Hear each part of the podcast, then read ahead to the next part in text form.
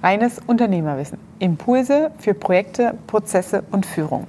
Mein Name ist Katja, Katja Holzei und in dieser Podcast-Folge solltest du als Unternehmer unbedingt was zu schreiben dabei haben, denn es geht darum, wie bereite ich mich auf die nächste Wirtschaftskrise oder die noch anhaltende Wirtschaftskrise vor? Was bedeutet das denn überhaupt, diese tickende Zeitbombe, die hier auf uns zurollt? Und vor allem, wo habe ich und finde ich als Unternehmer verlässliche Quellen? Denn die Bildzeitung ist nicht dein Fachmagazin, um als Unternehmer wirtschaftliche Entscheidungen in Krisenzeiten zu treffen.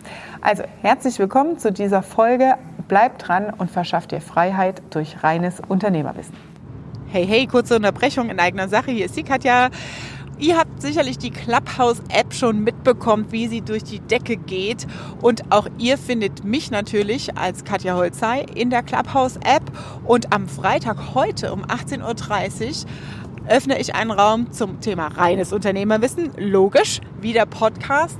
Und wir diskutieren gerne gemeinsam die Herausforderungen als Unternehmer im Jahr 2021. Also schaltet ein, seid dabei und diskutiert mit mir, wie geht es euch jetzt, wie seid ihr gestartet ins Jahr 2021 und wie können auch Lösungen aussehen in der Unternehmerrolle 2021. Also Clubhouse-App checken, Katja Holzer Folgen abonnieren und heute 18.30 Uhr einschalten.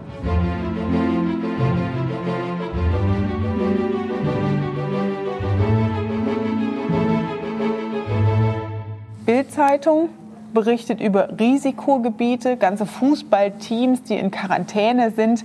Corona schlägt Alarm in der Regierung. Die Bildzeitung ist nicht deine Quelle als Unternehmer und auch Fokus, Spiegel sprechen von Geldschwemmen der Notenbanken. Das Virus greift unkontrolliert um sich. Undenkbares ist möglich und tritt jetzt ein. Also Presseschlagzeilen an der Stelle natürlich auch basierend alles auf diesen Daten der Institute ist aber tatsächlich viel Storytelling dahinter und es ist halt gute Pressearbeit letztendlich. Also Spiegel, Fokus, äh, Bildzeitung sind nicht die Quellen, die du als Unternehmer zu Rate ziehen solltest. Um die kurz vorweg zu nennen, die sind ähm, die, die IFO, ZEW, IW, Kreditreform, Statista und GfK. Das sind sechs Quellen und Institute, die entsprechend Wirtschaftsforschung und Auswertung und Prognosen erstellen. Der IFO-Leitindex ist damit ähm, zum Beispiel der, einer der bekanntesten, auch in den ja, öffentlichen Nachrichten ähm, des ARD, ZDF entsprechend und in allen anderen Quellen immer wieder Grundlage für solche Fachberichte. Ja, ähm, lass uns mal einsteigen in die einzelnen Quellen. Fangen wir an mit dem äh, IFO, das Institut für Wirtschaftsforschung. Das Institut für Wirtschaftsforschung bringt regelmäßig den IFO-Geschäftsklimaindex heraus. Und das ist der Frühindikator, der monatlich rausgebracht wird. Dieses Institut ist natürlich forschungsrelevant, also es ist Wirtschaftsforschung, sagt der Begriff. Das heißt, es sind 193 Mitarbeiter, 90 Prozent der Mitarbeiter sind natürlich Forscher und Entwickler. Das heißt, sie sind in der ökonomischen Forschung unterwegs, sind sehr viel in Statistiken unterwegs, in Auswertungen, in Fallbeispielen, in mathematischen Herleitungen aus Vergangenheitsdaten um beste Zukunftsprognosen abzuleiten. Hans-Werner Sinn, 1999 zum Präsident berufen worden, ist einer der bekanntesten und auch heute noch wird er zu Rate gezogen aus dem IFO-Institut, war damals bis 2016 Präsident, also knapp 20 Jahre. Er hat das Institut damals reformiert und zu einem ja, angesehenen Wirtschaftsforschungsinstitut gemacht. Das Institut sitzt in München und ja, also das ist tatsächlich eine sehr, sehr verlässliche Quelle. Den IFO-Leitindex könnt ihr googeln, beziehungsweise unter dem IFO-Institut euch entsprechend die ja, ähm, Verläufe, konjunkturellen Verläufe über die Jahre auch anzuschauen. Der Frühindikator kommt, wie gesagt, monatlich raus. Den Report könnt ihr euch sogar monatlich runterladen. Das heißt, wie arbeitet so ein Forschungsinstitut? Denn es gibt weitere Forschungsinstitute, auch die IW, also Institut der deutschen Wirtschaft in Köln oder das ZEW, Zentralinstitut Europäischer Wirtschaftsforschung. Ähm, das sind alles Forschungsinstitute, die Umfragen machen. Also sind wir auch wieder im Statistikfach unterwegs. Also das heißt, es sind über 1500 Unternehmer, 2000 bis 3000 Unternehmer. Jedes Institut hat einen unterschiedlichen Ansatz, eine andere Herangehensweise, unterschiedliche Branchen, in denen Unternehmer befragt werden, die halt auch Auswirkungen innerhalb ihrer Branche und Marktanteile haben. Also die eine gewisse Marktmacht und vor allem auch Einschätzungen ihrer ja, persönlichen und wirtschaftlichen, politischen Situation valide treffen können. So arbeiten grundsätzlich Forschungsinstitute. Also IFO ist die Nummer eins. Nummer zwei gehen wir auf, das gibt jetzt kein von mir festgelegtes Ranking, sondern einfach sechs Punkte, die ich euch hier mitgeben möchte als Quellen. Institut der deutschen Wirtschaft, 1951 gegründet und sitzt in Köln. Dieses Institut ist eines der wenigen, die aus dem Privatwirtschaftlichen kommt und daher arbeitgeberfreundlich oder arbeitgebernah Wirtschaftsinformationen und Wirtschaftsforschungen betreibt. Das heißt, die Finanzierung dieses Instituts iw.de ist, glaube ich, die Homepage, packen wir in die Show Notes. Ähm, das ist das ähm, Institut, das von Unternehmen und Verbänden finanziert wird. Alle anderen Institute, also das IFO und auch die ZEW, sind öffentlich ähm, gefördert, das heißt vom Bund oder sogar von den Ländern oder sogar von der EU entsprechend gefördert und finanziert. Heißt Institut der deutschen Wirtschaft, ähm, arbeitgebernahes Wirtschaftsinstitut und ähm, erstellt Analysen und Stellungnahmen zu Wirtschafts- und Sozialpolitik. Das nächste, was ich vorstellen möchte, ist das ZEW, ähm, Zentralinstitut der europäischen Wirtschaftsforschung, gibt Konjunkturerwartungen raus äh, sitzt in Mannheim, wurde 1990 gegründet, hat 176 Mitarbeiter und äh, erstellt Forschungen und Analysen über die Arbeitsmärkte und natürlich halt Wirtschaftsforschung. Ähm, ist gefördert bzw. Unterstützt, unterstützt und finanziert aus dem Land Baden-Württemberg und das ZEW bringt den Leitindex raus. Das heißt, beim ZEW, Zentralinstitut für europäische Wirtschaftsforschung, kann man die Jahresverläufe sehr gut bis sehr, sehr weit in die Vergangenheit vergleichen. Ähm, das ist der Index, den ich immer verfolge um auch eine Einschätzung zu treffen. Bei mir ist ja 2008 so die Lehman-Pleite, die ich mitgesteuert und geführt habe, damals in der Verantwortung bei Daimler, ähm, so ein Ankerpunkt um Vergleichswerte messbar und greifbar zu machen. Also wie tief war damals die Prognose ne, in der Verteilung? Man kann die Geschäftsjahre bis 2008 zurückscrollen. Also es gibt so ein, ähm, eine Einstellung, wo man das vornehmen kann und die Jahresscheiben vergleichen kann miteinander, ähm, wie die Konjunkturerwartung gelaufen ist. Und ähm, das ist das, was das ZEW macht, also Konjunkturerwartungen und bringt auch, ich glaube, quartalsweise bringen die wirtschaftliche Berichte raus, die man sich kostenlos herunterladen kann. Dann haben wir noch die Kreditreform als eine Quelle. Das ist eine Erwirtschaft Auskunftsunternehmen 1800 1979 bereits gegründet und damals zum Thema Bonitätsindex, also wie liquide sind unterschiedliche Unternehmen. Und ähm, ist inzwischen eine Wirtschaftsauskunft, ähm, ja, Auskunftsunternehmen, privatwirtschaftlich tatsächlich selbst finanziert, nicht gefördert, nicht öffentlich unterstützt finanziert sich über Forderungsmanagement im Schwerpunkt. Ja, das heißt, die sind ähm, in diesen Themen unterwegs, ähm, machen Liquiditätseinschätzung von einzelnen Unternehmen, ähnlich vergleichbar wie die Schufa. Ja, die Schufa ist ja eine Stelle, an der man Schufa-Auskünfte einholt und Kreditreform macht das inzwischen auch für Unternehmen von Unternehmen. Wir haben extrem viele regulatorische Maßnahmen, die hier greifen, Riesenbranchenunterschiede. Also es gibt Unternehmen, die in der Personalplanung Einstellungen forcieren und es gibt wieder Unternehmen, die mit Personalabbau kalkulieren. Und ähm, das ist natürlich unglaublich schwierig, da Prognosen und Aussagen zu treffen. 37,1 Prozent der befragten Unternehmen der Kreditreform sagen, sie verzeichnen ein Minus der Auftragseingänge. Und das, obwohl es ähm, einen Rückgang der Insolvenzanmeldungen gibt. Natürlich spielt halt hier die Regularien des Insolvenzgesetzes mit rein. Die Investitionsbereitschaft ist aufgrund der Unsicherheit absolut eingebrochen. Erstmals in der Geschichte unter die 50-Prozent-Marke. Das heißt, es wird bei Unternehmern abgefragt, wie hoch ist ihre Investitionsbereitschaft in Maschinenanlagen, Personalaufbau, Infrastruktur etc., in die Weiterentwicklung des Unternehmens. Und in Krisenzeiten ist das ein Indikator, wenn Unternehmen keine Investitionsbereitschaft zeigen, dass sie ihr Geld für schlechte Zeiten zusammenhalten. Ja, und so werden diese Leitindexes und ähm, die Prognosen, die Frühindikatoren auch erfasst, indem bestimmte Werte abgefragt werden. 37,4 Prozent der Unternehmer, der befragten Unternehmer berichten bereits auch von Gewinneinbußen im aktuellen Jahr. Dann möchte ich noch auf zwei weitere Quellen eingehen. Das ist einmal noch das GfK, ein Marktforschung, Marktforschungsinstitut ähm, mit Sitz in Nürnberg. Und die geben den Konsumklimaindex raus. Der wird sogar von der EU-Kommission beauftragt bei der GfK.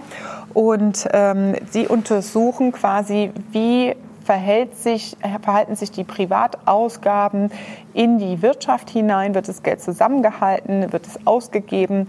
Weil es ist natürlich der wirtschaftliche, ökonomische Kreislauf. Wenn du als Privathaushalt nichts einkaufen gehst, dann hast du keinen Absatz als Unternehmen, dann kannst du nicht produzieren und dann hast du wieder keine Arbeitsplätze, die du bezahlen kannst. Und so hängt das Ganze letztendlich auch zusammen. Das heißt, hier wird gezielt der Konsumgütermarkt beurteilt und äh, untersucht und analysiert. Man kann sich dort verschiedene Prognosen nach Branchen dezidiert sogar runterladen und rausziehen. Das heißt, ähm, die untersuchen die IT-Branche nach Digitalisierung, die untersuchen auch sozialpolitische Verhältnisse wie jetzt das Älterwerden in den Generationen. Ähm, neue Themen wie Nachhaltigkeit werden hier untersucht. Nachhaltigkeit in der Auswirkung der Textilbranche zum Beispiel. Ähm, Nachhaltigkeit im Konsumgütermarkt für Kosmetikindustrie. Wie hat sich das zum Beispiel verändert? Und solche Themen kann man sich da entsprechend runterladen. Das war die GfK, Marktforschungsinstitut aus Nürnberg. Und die sechste Quelle zu nennen. Und die letzte Quelle an der Stelle ist natürlich wahrscheinlich auch bekannt, de.statista.com, unser deutsches Statistisches Bundesamt. Dort äh, kann man inzwischen, braucht man da Accounts und Zugänge. Man kann sich einen kostenlosen Login zulegen oder für einen schmalen Taler halt einen kleinen Account zulegen. Und dort bekommt man natürlich komplette Wirtschaftsprognosen und Analysen. Hey, hey, kurze Unterbrechung in eigener Sache. Hier ist die Katja. Ihr habt sicherlich die Clubhouse-App schon mitbekommen, wie sie durch die Decke geht. Und auch ihr findet mich natürlich als Katja Holzei in der Clubhouse-App. Und am Freitag heute um 18.30 Uhr öffne ich einen Raum zum Thema reines Unternehmerwissen, logisch, wie der Podcast. Und wir diskutieren gerne gemeinsam die Herausforderungen als Unternehmer im Jahr 2021. Also schaltet ein, seid dabei und diskutiert mit mir, wie geht es euch jetzt, wie seid ihr gestartet ins Jahr 2021 und wie können auch Lösungen aussehen in der Unternehmerrolle 2021. Also Clubhouse-App checken, Katja Holzer Folgen abonnieren und heute 18.30 Uhr einschalten. Ihr müsst für euch entscheiden in der Quelle, was will ich sehen und was für ein Typ bin ich. Weil je nachdem, bei welchem Institut ihr eure Quellen holt, ist so ein Report 15, 16, 17 Seiten mal nur Zahlen, also Zahlen äh, nach Branchenvergleichen, Zahlen ähm, nach Kaufentscheidungen, nach Kaufabsichten, nach Konsumverhalten, also sehr viele Tabellen.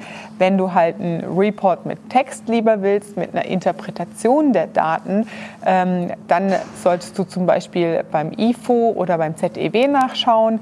Da bekommst du halt auch Reports, ähm, die interpretiert sind, wo du dich einfach nur informierst und ablesen kannst. Das Statistische Bundesamt hat natürlich logisch sehr, sehr viele Statistiken und Auswertungen. Das heißt, das sind Grafiken. Sowas lohnt sich immer, wenn ihr als Unternehmer ein Meeting habt, ich sag mal Quartalsmeeting, Jahresmeeting, Halbjahresmeeting, vielleicht wir nähern uns dem im vierten Quartal jetzt den Jahresabschluss, um außerhalb des Unternehmens auch zu verweisen, wie sieht es denn überhaupt in unserer Branche aus, wie sieht es denn in Deutschland in der Wirtschaft überhaupt aus? Und wie gut steht unser Unternehmen im Vergleich zu anderen Unternehmen da? Und warum ist es denn überhaupt notwendig, dass wir im Jahr 2021 eine Umstrukturierung planen mit Arbeitspaket 1, 2, 3, 4, 5 und so weiter. Ja, also wirklich das wegzuholen von dir subjektiv als Unternehmer zu sagen, ja, ich will, dass wir jetzt umstrukturieren, wir müssen Personalabbau machen, wir müssen neue Produkte einführen, wir müssen digitaler werden und so weiter. Das sind ja tausend Themen, die gerade auf dem Schirm stehen und anzugehen sind als Unternehmer in der aktuellen Situation. Und da lohnt es sich halt wirklich auch mal einen Blick da in diese Branchenvergleiche reinzuwerfen, auch Statistiken runterzuladen und zu zeigen, hier so sieht es gerade aus. Ne? Bruttoinlandsprodukt in Deutschland, Wirtschaftsentwicklung in Deutschland innerhalb unserer Branche in den eigenen Sek einzelnen Sektoren. Ähm, das als Empfehlung definitiv. Da hilft das Deutsche Statistische Bundesamt. Dann, was fangen wir jetzt an mit diesen ganzen Daten und Zahlen und Informationen? Also äh, ich bin kein Freund davon, als Unternehmer sich immer nur einer Quelle zu widmen, sondern die Quellen zu vergleichen. Und das Statistische Bundesamt bedient sich tatsächlich auch dieser Institute. Das heißt, wenn ihr nach IFO-Leitindex googelt, werdet ihr beim Statistischen Bundesamt landen und könnt euch da die Grafik runterladen. Aber die Interpretation und der Report wird, wie gesagt, von IFO ähm, erstellt und auf der Seite findet ihr dann auch alle entsprechenden Infos, die ihr braucht. Das heißt, ähm, ich vergleiche die Inhalte der Institute, ich vergleiche die Analysen, schaue mir die Zeitpunkte an, wann sind die Reports und Analysen rausgekommen und ähm, leite dann daraus meine Interpretation und Daten ab. Wir haben ähm, als eine der ersten damals in der damals ja damals ist es also gefühlt lange her ähm, im März am 30. März gab es ein Online-Webinar ähm, von mir zum Thema Krisenmodus und wie du sicher durch die Krise navigierst. Und die Kennzahlen ähm, am 30. März lagen wie folgt bei einer Arbeitslosenquote von ist damals 2,7 Millionen mit einer Prognose in der Arbeitslosenwachstum plus 1,5 Millionen. Die Insolvenzprognose lag bei unter 20.000 im Schnitt. Auch in den Vorjahren 2018, 19 lag die so bei 18.000 ungefähr ähm, als Insol an, gemeldete Insolvenzen an Unternehmen. Und die Prognose war ein Anstieg auf 345.000. Und das ist genau der Zeitpunkt gewesen, zu dem die ganzen Regularien durch die Bundesregierung gestartet sind. Das heißt, diese ganzen Rettungspakete und Schirme. Und das ist wirklich, also wenn man sich tiefergehend damit auseinandersetzt, sehr, sehr besorgniserregend, was da passiert. Man muss natürlich die Zusammenhänge ein Stück weit verstehen. Und da möchte ich dir jetzt an der Stelle kurz helfen wie man die Zusammenhänge zusammenbauen kann. Also was sind die, also Fazit erstmal die fünf Quellen, die sechs Quellen IFO, ZEW, IW, Kreditreform, Statista und ähm, GfK. Das sind die Quellen, wo du nachschauen kannst. Und ähm, die Insolvenzprognose war sehr hoch. Und das ist das, was die Reports auch sagen und die Auswertungen und Analysten. Sie hat sich sogar verbessert. Haha. Natürlich äh, durch das Insolvenzgesetz, ja, logisch, das ist das, was damals ausgesetzt wurde. Das heißt, wenn ein Unternehmen nicht mehr liquide ist und die Insolvenz droht, ist sie per Gesetz verpflichtet, ist das Unternehmen verpflichtet, eine Insolvenzanmeldung zu machen. Die sind natürlich zurückgegangen, ähm, noch stärker zurückgegangen, als sie überhaupt im Vorfeld da waren. Und heißt, das Gesetz greift an der Stelle. Ich habe mich gefragt, warum macht der Staat das eigentlich? Ne? Weil wenn man sagt, okay, zack, wir machen morgen die Türen zu, alle Unternehmen machen dicht. VW hat die Bänder eingestellt, BMW hat die Bänder eingestellt. Es wurde noch nicht mal in den großen Konzernen produziert. Alle Menschen waren zu Hause. Man hat einen Lockdown verhängt, um den Menschen im Allgemeingut ähm, zu schützen vor gesundheitlichen Einschränkungen beziehungsweise die Todesquoten und Todesfälle, die durch den Virus, wie auch immer er sein soll, ich äh, enthalte mich jetzt hier mal in der Interpretation, ähm, entsprechend zu schützen. Das hat funktioniert.